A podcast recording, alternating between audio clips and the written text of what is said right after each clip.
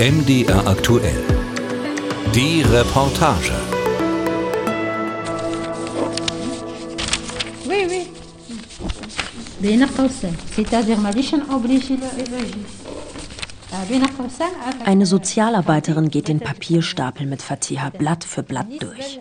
Geburtsurkunden, Anträge, Gerichtsunterlagen. Sie sitzt an ihrem Schreibtisch in den dunklen Beratungsräumen der Frauenrechtsorganisation Association Enachil in Marrakesch. Mir ist aufgefallen, dass sie den Antrag im Namen der Mutter gestellt hat. Aber der Richter wird das nicht akzeptieren.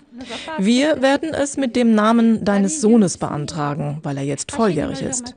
Mit 18 hat er das Recht, das selbst zu machen. Seit 2004 hat die Mutter das Recht, den Antrag für Minderjährige zu stellen. Vorher konnte das nur der Vater. Das ist ein Zertifikat. Hier wird dich der Richter fragen, welcher Nachname eingetragen werden soll.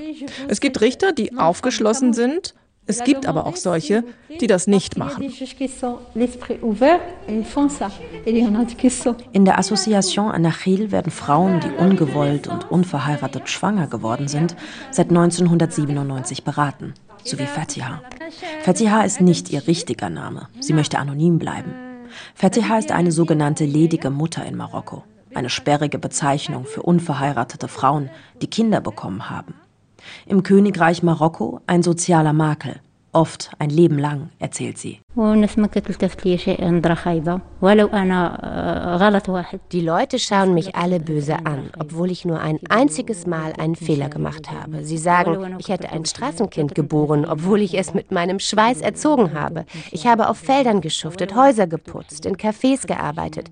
Ich habe meinen Sohn beschützt. Ich habe Angst um ihn. Ich habe ihn auf meinem Rücken getragen und bin so zur Arbeit gegangen. Fatihas Fehler ist heute 18 Jahre alt. Mit 20 Jahren verliebt sie sich. Bis dahin schien alles gut zu sein. Sie erinnert sich. Die Mutter ist immer das Opfer. Dem Mann ist es egal. Was ihn interessiert, ist die Zeit, die er mit dem Mädchen verbringt, bis sie schwanger ist. Dann sagt er, es ist dein Problem. Komm selbst zurecht. So ist es mir passiert. Wenn ich mit ihm zusammen war, hat er gesagt, dass er mich heiraten will. Und als ich schwanger war, ist er anfangs bei mir geblieben. Aber als ich dann meinen Sohn zur Welt gebracht habe, hat er sich verändert. Er sagte zu mir, es sei unmöglich, bei mir zu bleiben. Er sagte, du hast keinen Wert. Wenn du Wert hättest, hättest du dich nicht zu so einem Fehler verleiten lassen. Auch Fatihas Familie kehrt ihr den Rücken. Sie warfen sie aus ihrem Haus. Bis heute sei sie dort nicht wirklich willkommen, sagt die heute 38-Jährige. Meine Brüder betrachten mich nicht mehr als ihre Schwester. Wenn mein Sohn sie begrüßen will, laufen sie vor ihm weg. Deswegen besucht er sie nicht mehr. Nur ich gehe noch zu meiner Mutter. Mein Sohn kann diesen Zustand nicht ertragen. Wenn ich zu meiner Mutter gegangen bin und einer meiner Brüder mich dort gesehen hat, hat er mich beleidigt, meinen Sohn geschlagen und aus dem Haus geworfen. Wenn ich meine Mutter sehen will, müssen wir uns gezielt verabreden. Wenn niemand zu Hause ist, rufe ich sie an. Sie sagt mir dann, komm, es ist niemand da. Unverheiratet schwanger zu sein ist in Marokko nicht nur ein gesellschaftliches Tabu. Der marokkanische Staat bestraft Sex vor der Ehe mit Gefängnis. Uneheliche Kinder haben in Marokko nicht die gleichen Rechte wie in einer Ehe geborene Kinder. Das ist auch ein Problem für Fatiha gewesen. Sich und ihren Sohn musste sie ohne Hilfe des Kindsvaters und ihrer Familie durchbringen.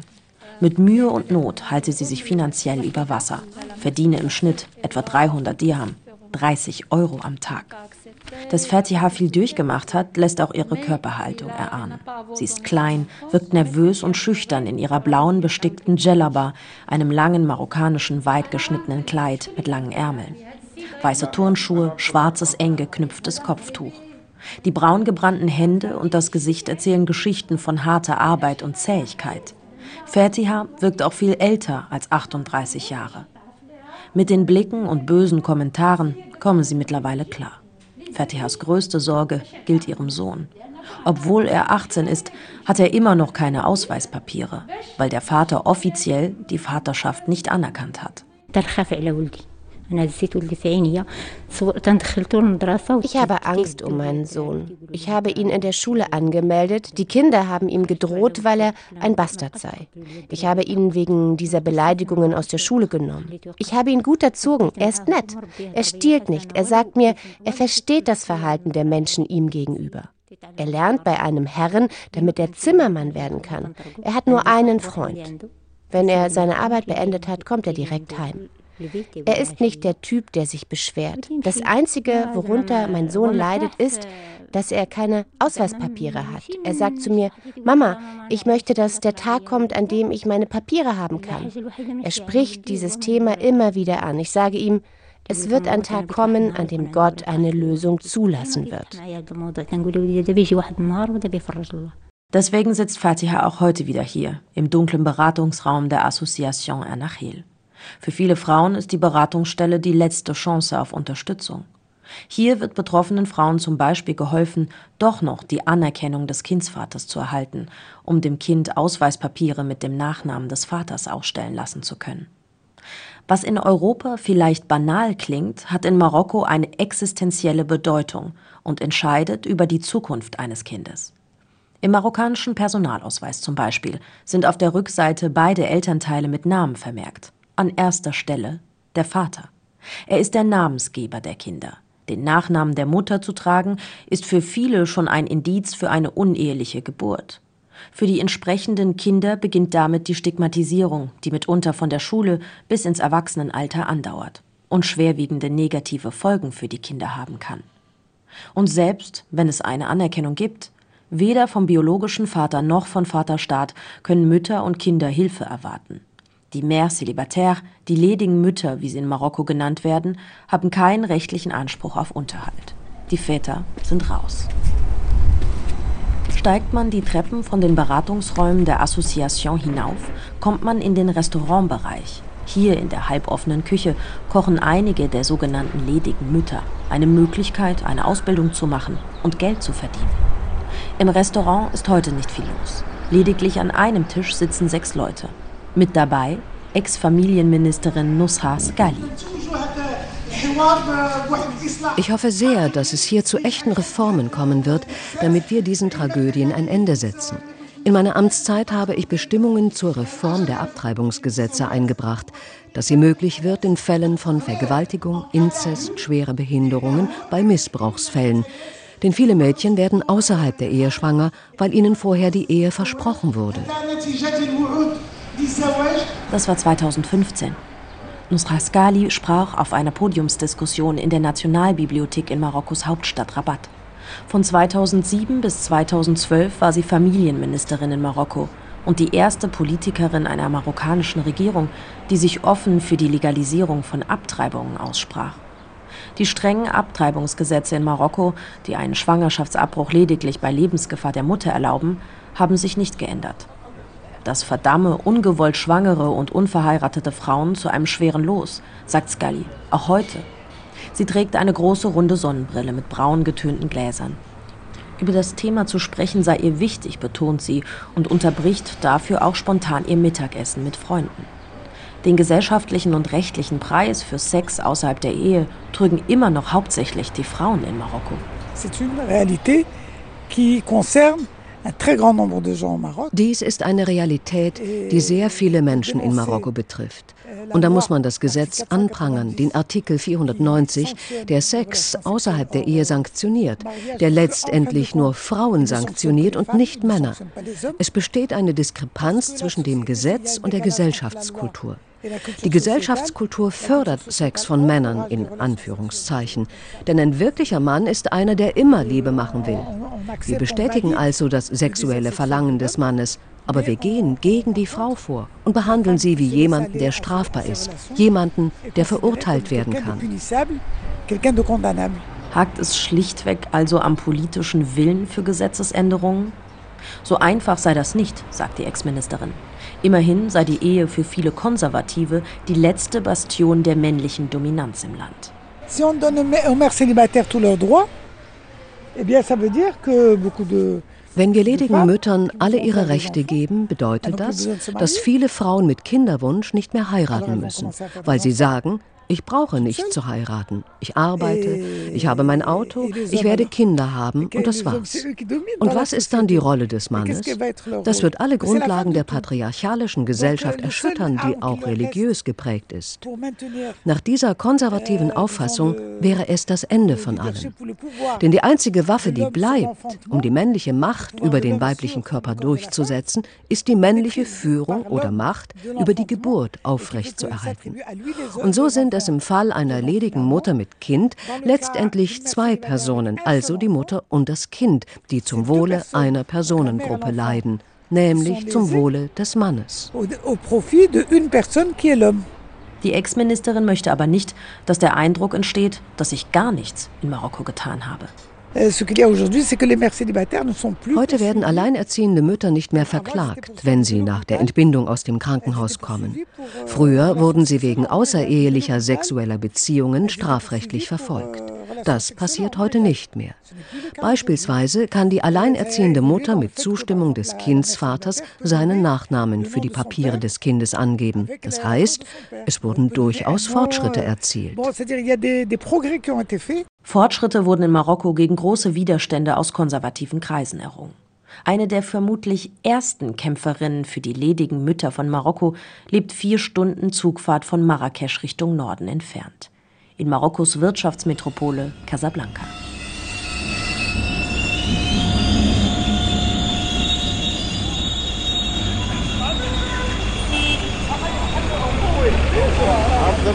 Das Haus der Association Solidarité Féminine, auf Deutsch Frauensolidarität, wirkt unscheinbar und hat in Marokko doch Geschichte geschrieben.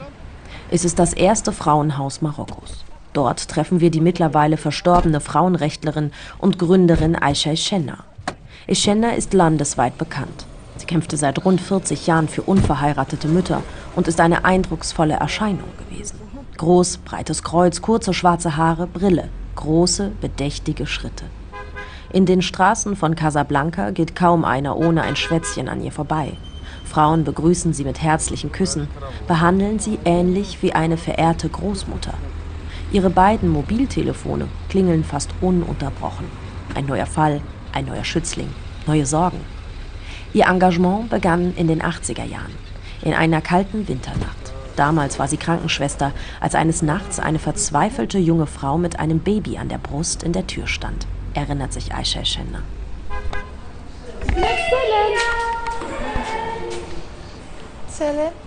Elle était l'horreur pour les mères célibataires.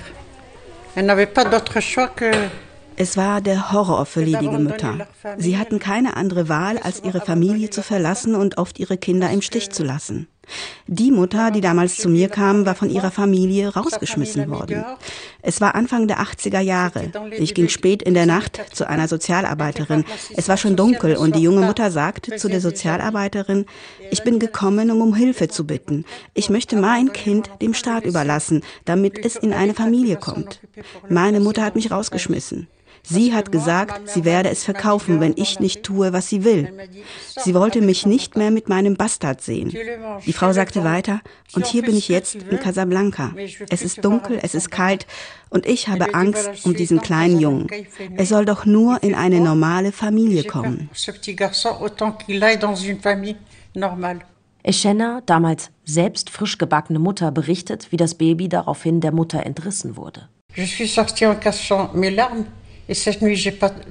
ich ging hinaus und versteckte meine Tränen. Und in dieser Nacht habe ich nicht schlafen können. Ich habe mir geschworen, dass ich diese Geschichte nie wiederholen darf. Ich versichere Ihnen, dass ich nicht wusste, was ich tun sollte, aber ich wusste, das muss aufhören. Und Aisha Eschenna tat etwas. Sie gründete ihren Verein Frauensolidarität, ganz den ledigen Müttern von Marokko und ihren Kindern gewidmet. Allein das sei damals schon aufsehenerregend gewesen, erzählte sie. Für ihr Engagement wurde Aisha Eschenna gehasst und angefeindet, vor allem von Islamisten, die ihr vorwarfen, Prostitution fördern zu wollen. Ihr Fels in der Brandung sei ihr Mann gewesen, der immer zu ihr gehalten habe. Eschenna sagt, sie spreche mit jedem, mit Linken, Islamisten und Menschen auf der Straße. Mit Erfolg? Begrenzt, gibt sie zu. Selbst Bekannte und Unterstützer ihrer Sache hätten sie mal verzweifelt angerufen, als deren eigene Töchter ungewollt schwanger wurden. Doch. Was hat sich geändert? Wir haben Tabus gebrochen. Ich habe Ohrfeigen bekommen. Es gab Freitagsgebete, in denen über mich gesprochen wurde, als die Frau, die Prostitution fördert. Sie haben mich dafür verdammt, dass ich Müttern helfe, ihre Babys zu behalten. Was sie vergessen ist, dass sie, die Männer es sind, die diese Kinder haben, nicht nur die Frau. Im Koran wird es klar gesagt, es gibt eine Eizelle und ein Spermium. Und macht ihr Sexualerziehung? Ich habe ihnen gesagt, ich fordere das nicht von dir, sondern der liebe Gott, in dessen Dienst du stehst. Ich sehe deinen Dienst an Gott nicht, habe ich gesagt. Ich hatte immer Streit mit Islamisten oder religiösen Extremisten. Die religiösen Extremisten waren aber viel gewalttätiger. Man konnte nicht mit ihnen reden. Aisha Schenner beschreibt sich selbst als tief religiöse Muslimin. Immer wieder spricht sie bewundernd von der Jungfrau Maria, die gegen alle Widerstände ihren Sohn Jesus nie im Stich gelassen habe. In ihrer hellblauen bestickten Djellaba, ein blaues langes Tuch um den Hals, führt Aisha Ishenna durch das Hammam ihres Vereins. Beim Erzählen lehnt sie an die beigen Kacheln der Umkleide.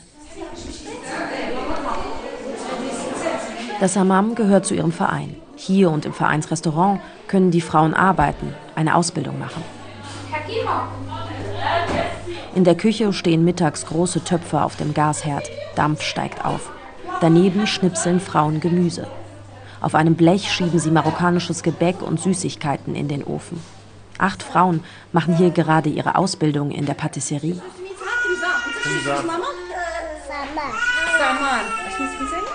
Ein Stockwerk tiefer werden ihre Kinder in einer Krippe betreut. Aisha Shennas Nichtregierungsorganisation Frauensolidarität versucht Mädchen und junge Frauen mit unehelichen Kindern auf verschiedenen Ebenen Hilfe zu bieten. Sie werden drei Jahre lang in Berufen ausgebildet, erhalten Lohn, ein Dach über dem Kopf und Betreuung für ihre Kinder. Normalerweise kümmert sich ihre Organisation um etwa 50 Frauen. Durch die Corona-Pandemie seien die Einkünfte des Vereins stark geschrumpft, weil die Restaurants und das Hammam lange geschlossen bleiben mussten. Das sei eine harte Zeit gewesen, da Frauen und Kinder ja trotzdem weiter versorgt werden mussten.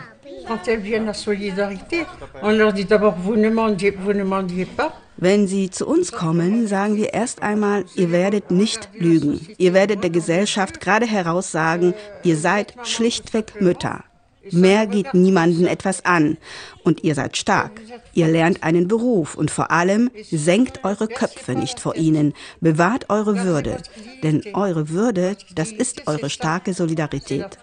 Wenn ihr die nicht habt, kann ich nicht mit euch zusammenarbeiten. Aber auch wenn für die Kinder und Mütter gesorgt sei, bleibe das Leben für sie schwer, räumt Aisha Shenne ein. Festgeschrieben durch das Gesetz. Artikel 446 sagt, ein Kind, das in Unzucht geboren wurde, wird als Bastard angesehen und muss Bastard bleiben, selbst wenn der Vaterschaftstest positiv war und der Vater sein Kind anerkennt. Und das ist heute immer noch Gesetz. Dieses Gesetz hat schwerwiegende Folgen. Denn das familiäre und finanzielle Sicherheitsnetz fällt für die Betroffenen oftmals komplett aus und treibt manche zu Verzweiflungstaten. Meldungen von verlassenen und toten Säuglingen im Müll sorgen in Marokko immer wieder für Schlagzeilen. Im September 2022 wurde das Schicksal der 14-jährigen Meriam in ganz Marokko bekannt. Sie starb an den Folgen einer unsicheren Abtreibung. Kurz zuvor sei sie missbraucht worden und schwanger geworden. Die marokkanische Vereinigung zur Bekämpfung heimlicher Abtreibung schätzt, dass jeden Tag im Land aufgrund der restriktiven Gesetze 800 unsichere Abtreibungen durchgeführt werden. Die NGO setzt sich für ein liberales Abtreibungsrecht ein. Nachrichten wie diese treiben Aisha Shenna umso mehr dazu an, verzweifelten Frauen zu helfen. Doch auch wenn eine Mutter sich für ihr Kind entscheidet. Da sie in der Schule, der Universität oder beim Job ihr Leben lang diskriminiert würden, führe das oft dazu, dass sie auf der Straße landeten, sich prostituierten, Ärger machten oder sogar sich umbrachten. Vor allem Jungs, sagt Aisha Schenner, entwickelten oft auch einen Hass gegen ihre Mütter oder Frauen im Allgemeinen. Ein Teufelskreis, gegen den man aber ankämpfen könne. Zum Beispiel mit Prävention und Sexualerziehung. Deshalb spricht Aisha Schenner darüber auch überall auf Veranstaltungen, sie geht zu Betroffenen nach Hause, versucht Eltern zu überzeugen, sich wieder mit ihren Töchtern zu versöhnen. Richtige sexuelle Aufklärung sei der Schlüssel, findet sie. Die finde in Marokko von staatlicher Seite überhaupt nicht richtig statt. Die Marokkaner müssen ihre Mentalität ändern. Die Männer müssen verstehen, dass sexuelle Freiheit nicht nur für sie gilt. Mit wem haben sie denn Sex? Mit der Schwester ihres Freundes, mit ihren Nachbarinnen oder was weiß ich. Und die Frauen müssen sich auch ändern. Es gibt Ärzte, die sich darauf spezialisiert haben, die Jungfernhäutchen operativ wiederherzustellen. Das ist nicht gut. Ich war die erste Frau, die über solche Probleme öffentlich gesprochen hat. Aber ich habe das Gefühl, ich spreche ins Leere. Für ihr Engagement hat Aisha Eschenna viele internationale Preise erhalten. Vom regierenden König Mohammed VI. erhielt sie eine Ehrenmedaille. Ihr größtes Ziel? Eine gesellschaftliche und gesetzliche Anerkennung der ledigen Mütter und ihrer Kinder. Das hat sie zu Lebzeiten nicht mehr erleben können. Aisha Schenner starb im September 2022 im Alter von 81 Jahren nach langer Krankheit. Landesweit bis zum Königspalast wurde ihr Tod gewürdigt und kondoliert. Mediale Aufmerksamkeit, das sei für sie nur Mittel zum Zweck gewesen, hatte sie immer wieder in ARDs Interviews gesagt. Aisha Schenners größter Erfolg? In Marokko wird über die ledigen Mütter und ihre Schicksale öffentlich gesprochen. Und seit kurzem auch mit neuen, modernen Mitteln. Morgens, ich war im Arm meines Freundes am Strand, wir haben uns nur umarmt, da kamen Polizisten vorbei und haben uns für 24 Stunden festgenommen. Ich bin mit meiner Schwester im Auto gefahren. Die Polizei hat uns angehalten. Weil meine Schwester adoptiert ist, steht in ihrem Ausweis ein anderer Nachname. Die Polizisten wollten nicht, dass wir unsere Eltern anrufen. Wir mussten sie bezahlen, damit wir gehen konnten. Sie erklären, sie seien Gesetzlose, Hunderte, vor allem junge Marokkanerinnen und Marokkaner, erklären in sozialen Medien anonym, warum sie hors la loi, außerhalb des Gesetzes leben. Vor zwei Wochen hatte ich eine Fehlgeburt. Ich bin zur besten Klinik in Casablanca gegangen, um mich behandeln zu lassen. Weil ich meine Heiratsurkunde nicht dabei hatte, haben sie sich geweigert, mich zu behandeln. Ich habe dreimal abgetrieben. Meine Freundin ist schwanger. Sie kann es sich nicht leisten. Ich habe für Abtreibungsmedikamente 300 Euro bezahlt. Manchmal kosten sie sogar mehr als 800, obwohl sie weniger wert sind. Abtreibung ist in Marokko ein richtiges Geschäft. Die Accounts auf Twitter, Facebook und Instagram laufen unter dem Namen Moroccan Outlaws. Dort gibt es zahlreiche solcher anonymer Zeugenberichte. Über 50.000 User folgen den Seiten schon. Obwohl seit dem sogenannten arabischen Frühling Marokkanerinnen und Marokkaner mehr Freiheiten haben und wahrnehmen, hinkt der Alltag den Versprechungen der neuen Verfassung hinterher. Alte Moralvorstellungen und aktuelle Realität passten oft nicht zusammen, sagt Sonja Terab, Mitinitiatorin der Outlaws und Journalistin. Das Strafgesetzbuch kriminalisiere immer noch das, was in Marokko schon lange Alltag sei. Euh, Gesetzlos zu sein heißt, wir Marokkanerinnen und Marokkaner haben abgetrieben. Wir haben sexuelle Beziehungen außerhalb der Ehe und wir deuten mit dem Zeigefinger auf diese Verlogenheit, die Gewalt und Tragödien erzeugt. Wir sagen, streicht die Gesetze, die unsere individuellen Freiheiten kriminalisieren, auch die, die die LGBT-Community betreffen. Das Kollektiv 490, wie es auch genannt wird, hat sich 2019 gebildet. Die Zahl 490 spielt auf den Paragraphen im marokkanischen Strafgesetzbuch an, der sexuelle Beziehungen außerhalb der Ehe unter Strafe stellt. Sonja Terab sagt, sie wolle vor allem die junge Generation ansprechen und politisieren. Wir machen ihnen klar, ihr könnt euch nicht einfach verlieben. Und wenn ihr vergewaltigt und schwanger werdet, riskiert ihr ins Gefängnis zu kommen, wegen Sex außerhalb der Ehe. Das erleben sie ja jeden Tag, egal welche jungen Leute in Marokko sie fragen. Habt ihr schon mal Probleme mit der Polizei gehabt, weil ihr als Partner unterwegs wart? Oder hattet ihr eine Abtreibung? Viele werden Ja sagen. Solche Geschichten sorgen regelmäßig auch für Schlagzeilen in Marokko. Zum Beispiel die Verhaftung der Journalistin Hajar Raisuni. Nach einem Frauenarztbesuch wurde sie 2019 von der Polizei festgenommen, wegen illegaler Abtreibung und Sex vor der Ehe angeklagt und verurteilt. Bis zum Schluss plädierte die kritische Journalistin auf unschuldig und sprach von einer politischen Einschüchterungskampagne gegen sie. Die Geburtsstunde der Bewegung. Wir wollten damit sagen, es reicht uns, wir haben genug. Diese Affäre wird nicht einfach so vorübergehen wie so viele zuvor. Wir wollten sagen, stopp. Das betont die Journalistin Kerima Nadir. Auch sie ist Mitbegründerin der Bewegung. Seit ihren Anfängen hätten die Moroccan Outlaws national und international viel Aufmerksamkeit auf sich gezogen. Und das zeige Wirkung, sagen sie. Kurze Zeit nach der Verurteilung, wohl auch aufgrund des internationalen Drucks, wurde die Journalistin Hajar Raisuni vom marokkanischen König begnadigt. Heute arbeiten die Mitglieder der Bewegung an Petitionen. Sie wollen, dass im Parlament über die Abschaffung jenes Paragraphen 490 diskutiert wird, der Sex vor der Ehe und Abtreibung kriminalisiert. Tausende Unterschriften haben sie schon. Dennoch, die Themen, die die Vertreterinnen der Bewegung ansprechen, provozieren viele in der konservativ geprägten marokkanischen Gesellschaft. Die Gesetze seien auch nur die eine Sache, sagt Karima Nadir. Die Gesetze zu ändern, schaffen wir mittelfristig mit Druck, euh, mit Lobbyarbeit.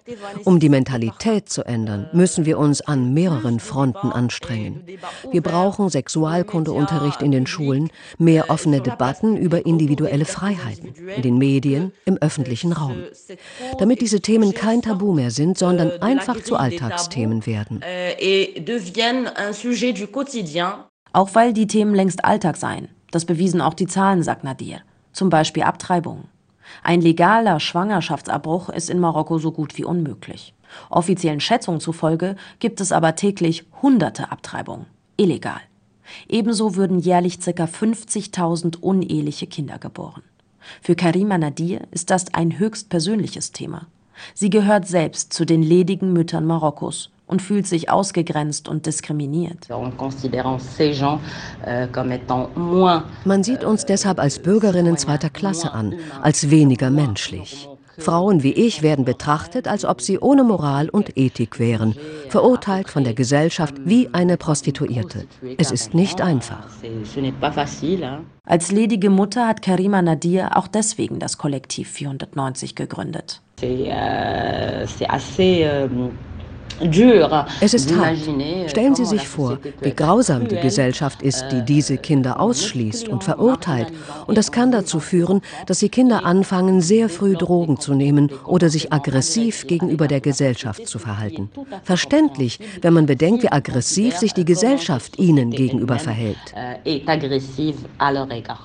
Dagegen wollen die selbsternannten marokkanischen Gesetzlosen ankämpfen. Im Netz und außerhalb plädieren sie mit der Kampagne Hashtag Stopp 490 für individuelle Freiheitsrechte und die Abschaffung des Paragraphen 490.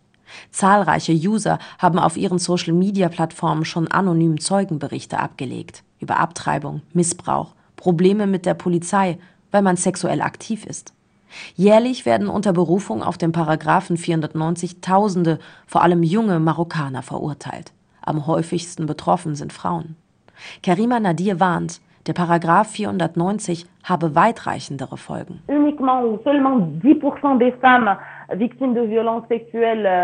Nur etwa 10 Prozent der Opfer von sexueller Gewalt können überhaupt die Gewalt anzeigen, weil sie komplizierte Fragen beantworten müssen, um zu beweisen, dass es Gewalt war. Wenn sie sagt, ja, ich war in einer Beziehung mit dieser Person, wird es danach unmöglich zu beweisen, dass es Gewalt war. 2018 wurde in Marokko ein neues Gesetz verabschiedet, das Frauen vor jeglicher Art von Gewalt schützen soll. Doch im Widerspruch zum nach wie vor geltenden Antisex-Paragraphen 490 wird das neue Schutzgesetz wirkungslos für viele Frauen.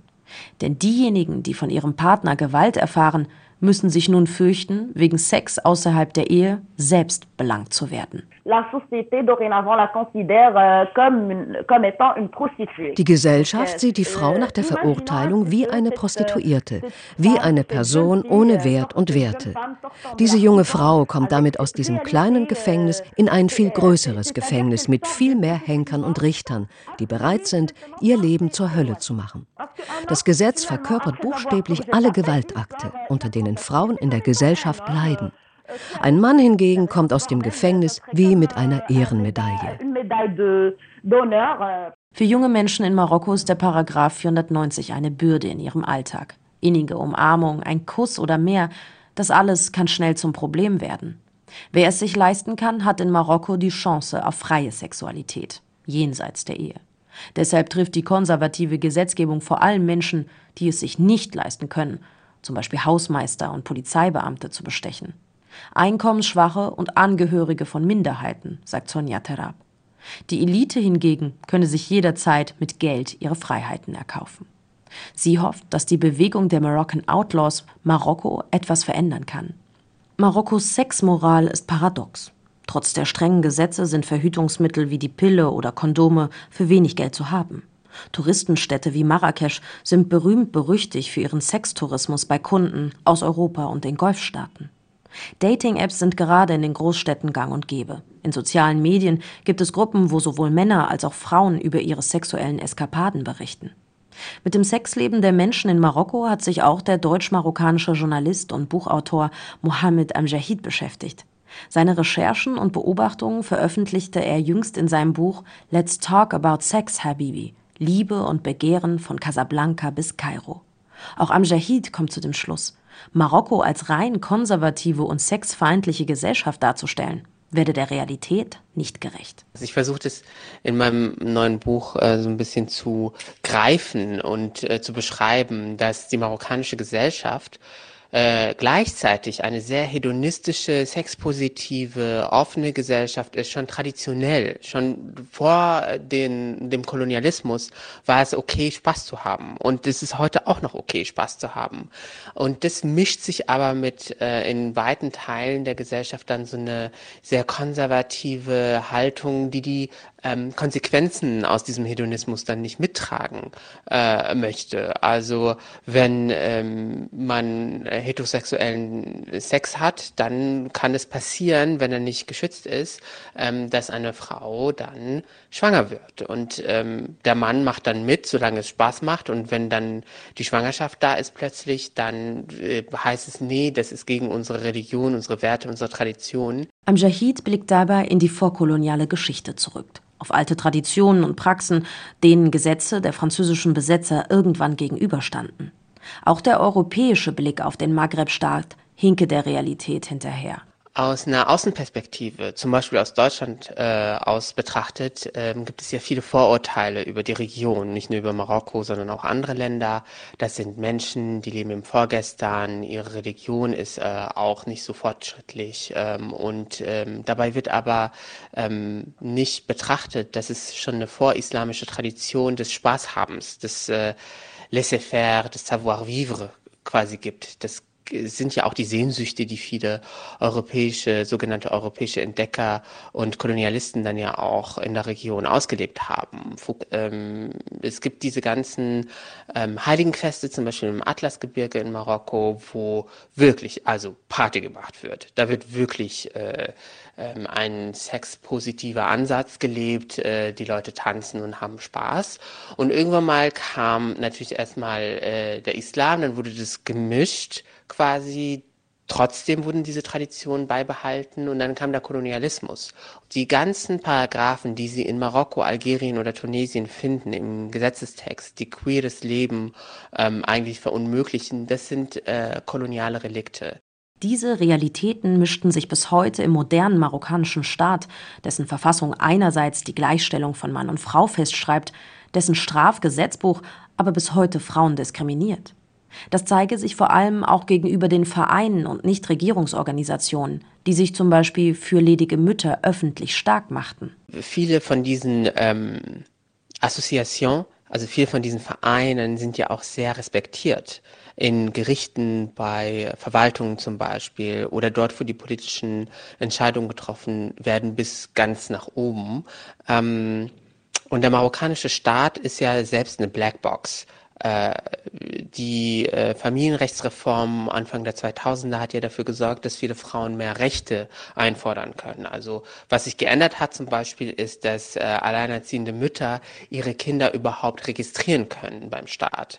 Das klingt jetzt komisch, Kinder registrieren, aber Sie wissen, was ich meine. Ähm, und das ging vorher nicht. Und dennoch gibt es genügend Schlupflöcher, dass ähm, bestimmte Beamte zum Beispiel oder an bestimmten Stellen in der Gesellschaft dann die Kinder Kinder und die Mütter trotzdem diskriminiert werden. Man kann nicht zum Beispiel erben, der leibliche Vater kann mit äh, Leichtigkeit dann trotzdem die Vaterschaft einfach ähm, abstreiten, obwohl es einen DNA-Test zum Beispiel gibt. Ähm, und äh, diese Lücken zu füllen. Daran arbeiten genau diese Vereine und diese Feministinnen. Und bei ihrer Arbeit werden sie mit viel Respekt auch ähm, belohnt. Das ist, ja, das ist ja auch die Krux. Mohammed Amjahid beschreibt das, was in Marokko passiert, als Identitätskampf. So sieht das auch die marokkanische Soziologin Sene El Aji. Sie forscht zur Sexualität in Marokko, die ihrer Meinung nach eng verknüpft ist mit der Frauenfrage. Fast kein anderes Thema führe in der marokkanischen Gesellschaft so zu hitzigen öffentlichen Debatten wie der weibliche Körper. Der weibliche Körper kristallisiert Identitätsfragen heraus. Das, was wir die Ehre der Familie oder des Landes nennen, die Beziehung zur Familie, zur Kultur, zur Religion, zu den Werten, all das konzentriert sich im weiblichen Körper. Und auf der anderen Seite haben wir kollektive Bewegungen und individuelles Engagement für eine Befreiung. Also ist der weibliche Körper ein Schlachtfeld. Dabei hat sich in den letzten Jahrzehnten viel getan. Das Problem, so Sena El Aji, Islamistische Strömungen hielten viel von dem Fortschritt auf. Seit Mitte der 90er Jahre beobachten wir, dass Islamisten die Gesellschaft infiltrieren. In Vereinen, sie sind in den Wohnvierteln präsent. Es gibt die religiösen Sender, die von den Golfstaaten finanziert werden, die Frauen zum Beispiel dazu bringen, sich zu verhüllen. Ich bin in einfachen Vierteln in Marokko aufgewachsen, bin bis zum Abi auf staatliche Schulen gegangen. Ich hatte nicht eine Lehrerin, die sich verhüllt hatte. Heute ist die Mehrheit der Lehrerinnen an Gymnasien, an Unis und Grundschulen verhüllt. Das liegt nicht nur an den Islamisten in Marokko, sondern insgesamt am politischen Islam, der viele Gesellschaften weltweit konservativer gemacht hat. Sowohl Buchautor Mohammed Amjahid als auch Soziologin Sena El Aji sagen, die marokkanische Gesellschaft sei im Wandel. Über Tabus werde immer heftiger öffentlich gestritten. Atheisten, Homosexuelle oder zum Christentum konvertierte Marokkaner kämen öffentlich mit Gesicht und Namen zu Wort. Früher undenkbar. Frauenrechtsgruppen positionieren sich lautstark in den Straßen und im Netz. Und auch Betroffene selbst kämpfen an vorderster Front für ihre Rechte. Wie Rafia Yassin Benchikroun.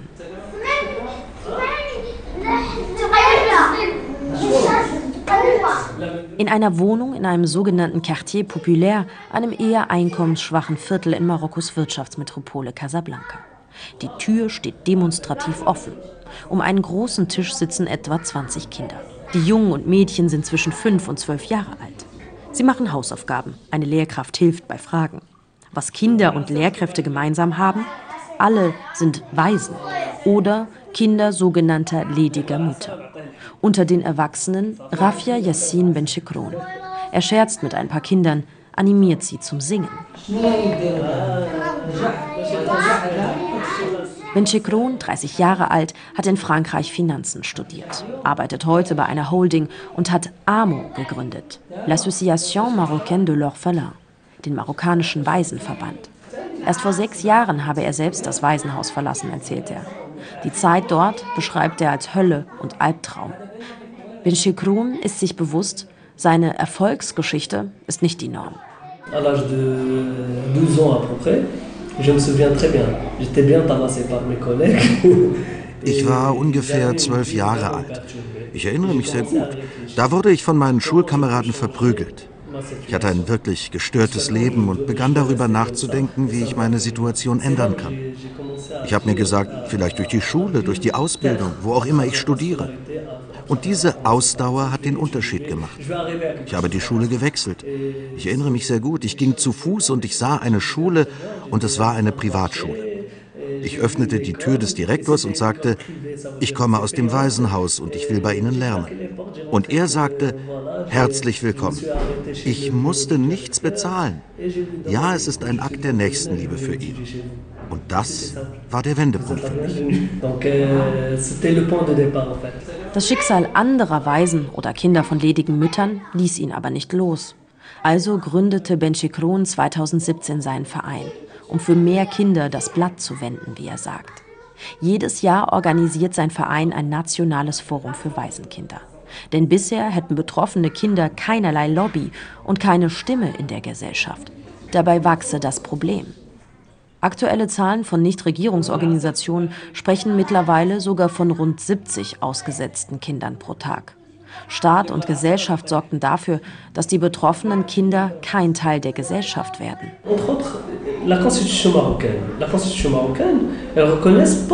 Schuld ist unter anderem die marokkanische Verfassung.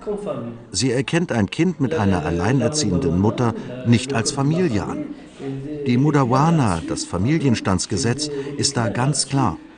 Eine Familie ist die Grundlage der Gesellschaft. Und die Grundlage der Gesellschaft basiert auf der Eheschließung. Wenn es keine Heiratsurkunde zwischen Mann und Frau gibt und trotzdem ein Kind entsteht, ist es also keine Familie. Die wenigen Fortschritte, die Marokko erzielt habe, seien nicht nachhaltig, kritisiert Ben Chikroun. Dafür kenne er zu viele Fälle von Depression, Drogenmissbrauch, Suizid. Die Stigmatisierung sei in Marokko systematisch. En fait, euh, le Maroc a eu des avancées sur ce sujet. Tatsächlich hat Marokko Fortschritte gemacht. Auf der Ebene des Personalausweises haben wir zum Beispiel begonnen, einen imaginären Namen des Vaters und des Großvaters anzugeben, um die Stigmatisierung von Menschen zu vermeiden. Ja, es gibt diesbezüglich Fortschritte, aber dann wurde alles in Marokko digitalisiert und du musstest bestimmte Informationen in die Systeme eingeben. Zum Beispiel braucht ein Abiturient etliche Informationen über seine Eltern, die ein uneheliches Kind dann nicht hat und deswegen riskiert, sein Abitur nicht machen zu können. Erschwerend kommt hinzu, dass Marokko auch kein echtes Adoptionsrecht hat, sodass Kinder, die in neuen Familien aufgenommen worden sind, immer Außenseiter und Verlierer der Gesellschaft blieben. Das will Ben Chikroun mit seinem Verein ändern. Noch habe er nur eine Wohnung gemietet und könne nicht genug Personal für die Kinder anstellen. In Medien und bei Politikern ist sein Name allerdings schon bekannt. Auch in diesem Jahr hat Ben Chikrons Verein AMO wieder zum Nationalen Forum für Waisenkinder eingeladen. Nichtregierungsorganisationen, Politiker und andere staatliche Institutionen standen auf der Gästeliste im Februar. In den Medien gab Rafia Yassin Benchikroun Interviews und warnte vor einer Katastrophe. Schon bald gäbe es in Marokko mehr als 155.000 Waisen und verlassene Kinder unter 18 Jahren. Mein Traum ist, dass wir ab 2030 ein Marokko ohne verlassene Kinder haben. Und wenn wir von einem Marokko ohne verlassene Kinder sprechen, dann bedeutet das nicht, dass es keine sexuellen Beziehungen außerhalb der Ehe mehr geben soll, sondern wir müssen sofort mit dem Schutz des Kindes beginnen. Das bedeutet, dass wir versuchen, alleinerziehende Mütter zu unterstützen. Wir versuchen zu sensibilisieren, auch durch Aufklärungsunterricht. Rafia Yassin Benchikruns Traum klingt für viele nach weiter Zukunftsmusik. In Marokko liefern sich konservative und progressive Strömungen einen Kampf. Die moderne Verfassung von 2011 widerspricht auch nach über zehn Jahren noch vielen restriktiven Artikeln im bislang unveränderten Strafgesetzbuch. Frauenrechtsgruppen und Menschenrechtsaktivisten schöpfen aber Hoffnung. Marokkos König Mohammed VI. widmete einen Großteil seiner regelmäßigen Thronrede im Sommer 2022 den marokkanischen Frauen. Er rief unter anderem alle Verfassungsorgane auf, geltende Regelungen und Gesetze zur Förderung der Frauenrechte zu aktualisieren und kritisierte, dass Frauen im Land per Gesetz gegenüber Männern diskriminiert würden. Ende 2020 hatten die Marokkaner außerdem ihre islamistisch geführte Regierung nach einem Jahrzehnt abgewählt. Aktivisten hatten ihr immer wieder vorgeworfen, die moderne Verfassung von 2011 nicht umsetzen zu wollen.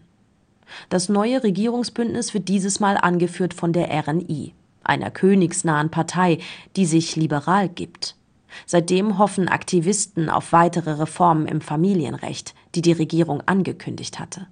Unter anderem sollen Väter unehelicher Kinder gleichermaßen wie Mütter bis zum 21. Lebensjahr des Kindes gesetzlich zu Unterhaltszahlungen verpflichtet werden. Sollten diese Gesetzentwürfe wirklich kommen und durchgesetzt werden, würde das das Leben und die Zukunft von Hunderttausenden Menschen im Land maßgebend verändern. Aktivisten wie Rafia Yassin Benchikrun sind sich aber bewusst, die schwierige Arbeit wird bleiben, Veränderungen in den Köpfen zu schaffen.